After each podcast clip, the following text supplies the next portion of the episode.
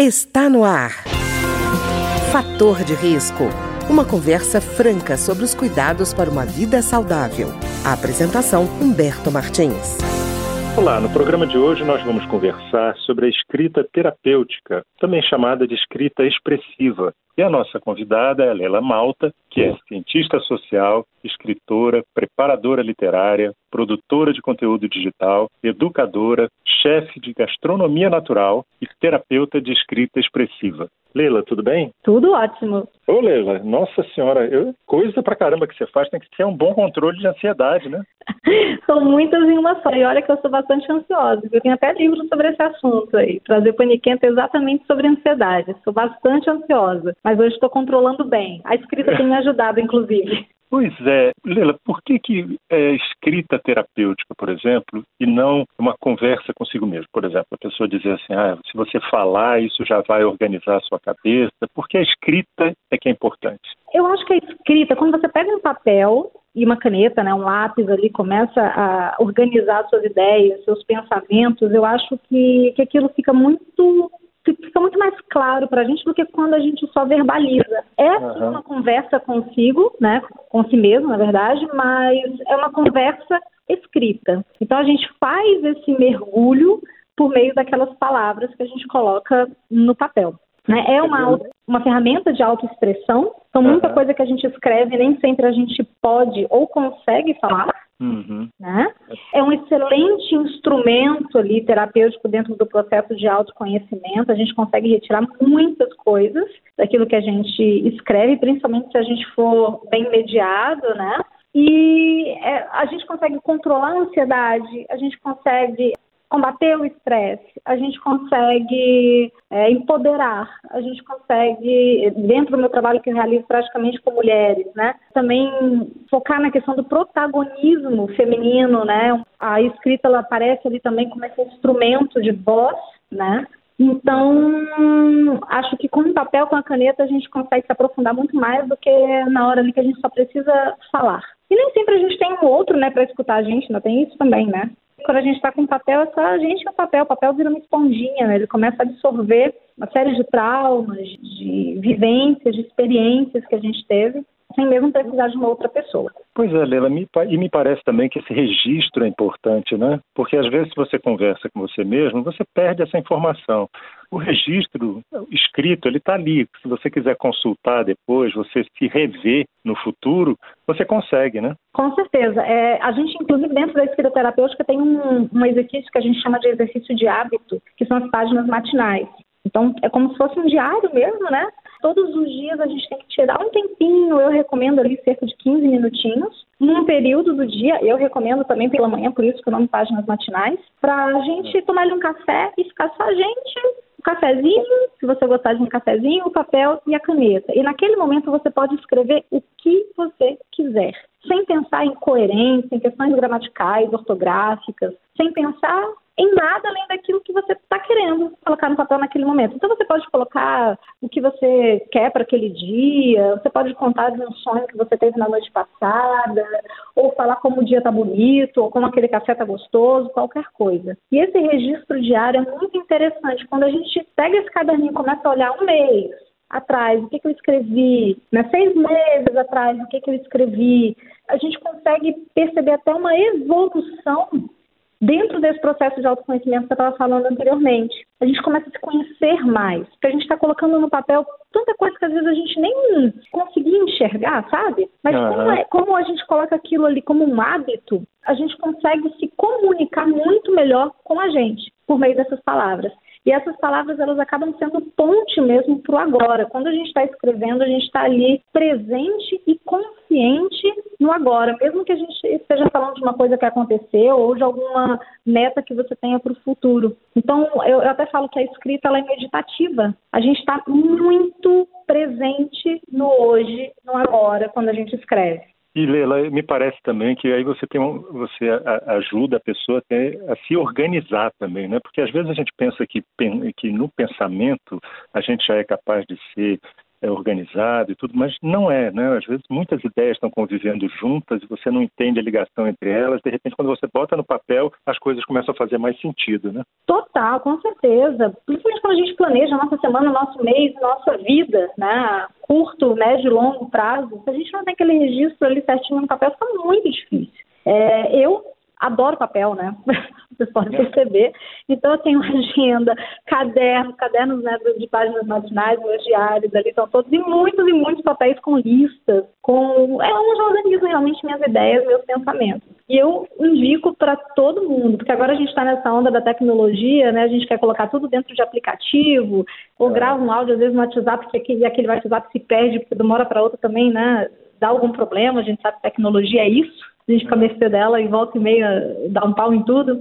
É, mas quando a gente registra aquilo que está na nossa frente, cara, aquilo não perde. E revisitar aquilo, a, a, aquela pessoa que você era, como eu disse, né, há algum tempo, é muito interessante. O que, que eu estava pensando há um ano?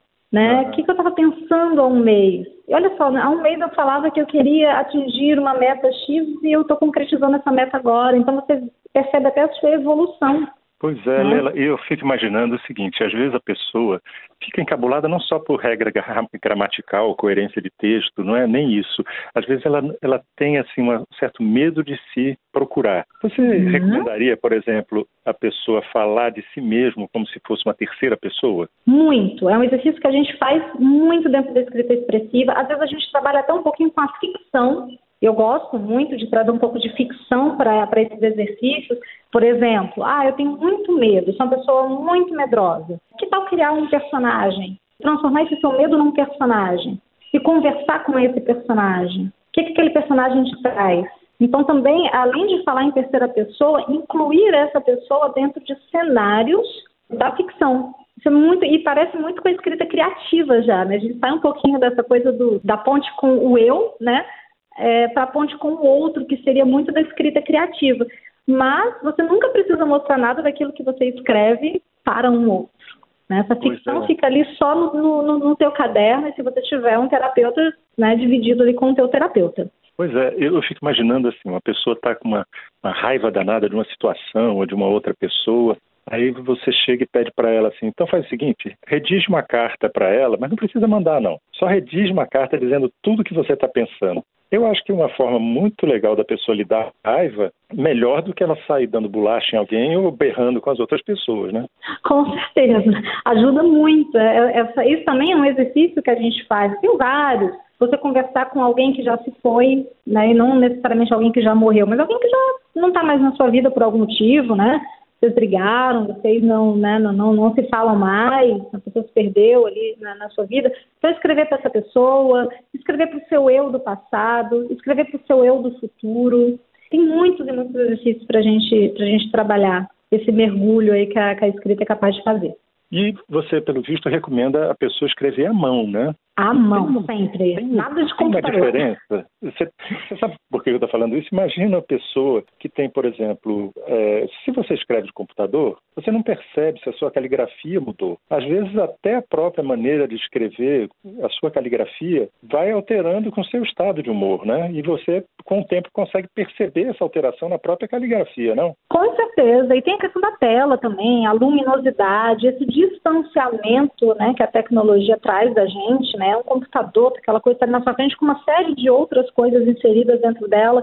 E o papel não, é só você, papel, caneta. Sempre falo que quando a gente faz exercício de escrita terapêutica, a gente não pode ficar com o celular do lado, com o computador ligado, com nada. É você e você. Então, e a gente precisa, a gente já fica tanto tempo, né, dentro dessa, dessa, na frente do computador, no celular.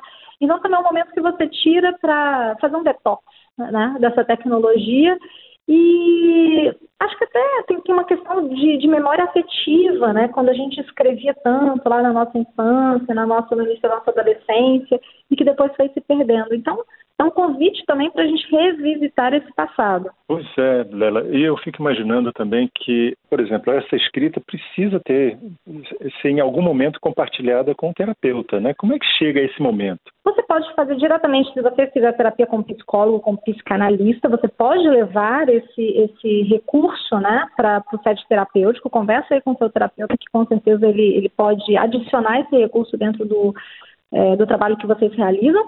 E eu hoje trabalho como terapeuta apenas de escrita expressiva. Então, quando eu não leio o texto né, de quem está ali comigo, a gente faz uma sessão para que essa pessoa possa compartilhar aquilo que ela escreveu e da maneira também que ela entende é, ser interessante para ela, né? Cada um partilha o quanto pode e depois a gente vai criando ali também um laço e a gente percebe que, que isso vai ficando cada vez mais fácil.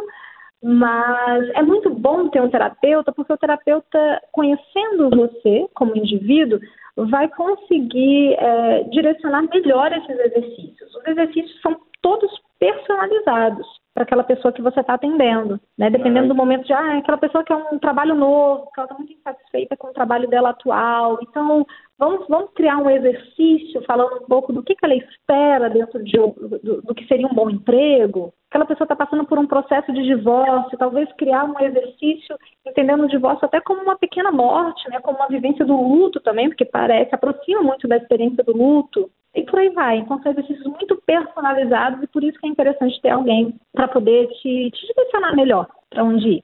Pois é, Leila, eu imagino também que é importante ter uma outra pessoa, porque se a pessoa tem alguma coisa assim que está muito pesada, muito carregada, a tendência dela na escrita é também ficar andando em círculo. Opa, Sim, E às vezes a pessoa de fora consegue observar uma coisa que está ali claro na tua escrita, mas você não consegue perceber. Até por uma questão de, né, de, de, olhar viciado, né? Ou de não querer encarar aquilo também pode acontecer. Então, às vezes nas páginas matinais você fala sobre muitas coisas, mas é recorrente o assunto comida. Ah, eu, eu tô, é, comi muito, eu, eu quero, tô precisando de uma dieta porque eu tô eu tô, tô, cada vez engordando mais, eu quero comer isso, eu comi besteira, aí usa até alguns termos assim que eu né, me distancio deles, mas enfim, aquilo aparece muito na tua escrita.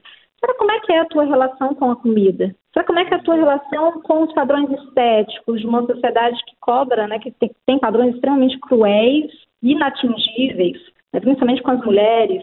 Como é que você lida com será que você como é que está a sua autoestima? Então, aquilo que às vezes aparece nas páginas matinais, são exercícios de hábito super simples, você consegue, tendo alguém de fora, falar, opa, peraí, isso aqui está me chamando a atenção. Esse tema, ele está aparecendo quase todos os dias. Por quê? Né? Por que a comida? Por que essa coisa, essa aversão ao seu corpo atual? Por que essa necessidade de querer sempre fazer alguma coisa para ficar mais bonita? O que, que é esse belo? O que, que... E por aí vai. É, não é verdade. O que você está falando é interessante porque às vezes a pessoa já definiu esse estado é, adoecido como o normal dela, né? Uhum. Não consegue perceber que ela não está bem. É difícil no olho do furacão a gente ver que, que tem saída, né? Sempre difícil. É verdade. Ô Lela, eu queria agradecer você pela entrevista. Nós conversamos hoje com Lela Malta, que é cientista social, escritora, preparadora literária, produtora de conteúdo digital, educadora, chefe de gastronomia natural, terapeuta de escrita expressiva, e a gente conversou exatamente sobre a escrita terapêutica ou escrita expressiva. Leila, muito obrigado. Eu que agradeço. Um abraço. O programa de hoje teve trabalhos técnicos de Ricardo Coelho. Se você tem alguma sugestão de tema ou comentário sobre o programa de hoje, basta enviar uma mensagem para o endereço eletrônico programa fator de risco, tudo junto, arroba gmail.com. Até o nosso próximo encontro. Fator de risco, um programa com dicas para melhorar a saúde. Uma produção da Rádio Câmara, transmitida por emissoras parceiras de todo o Brasil.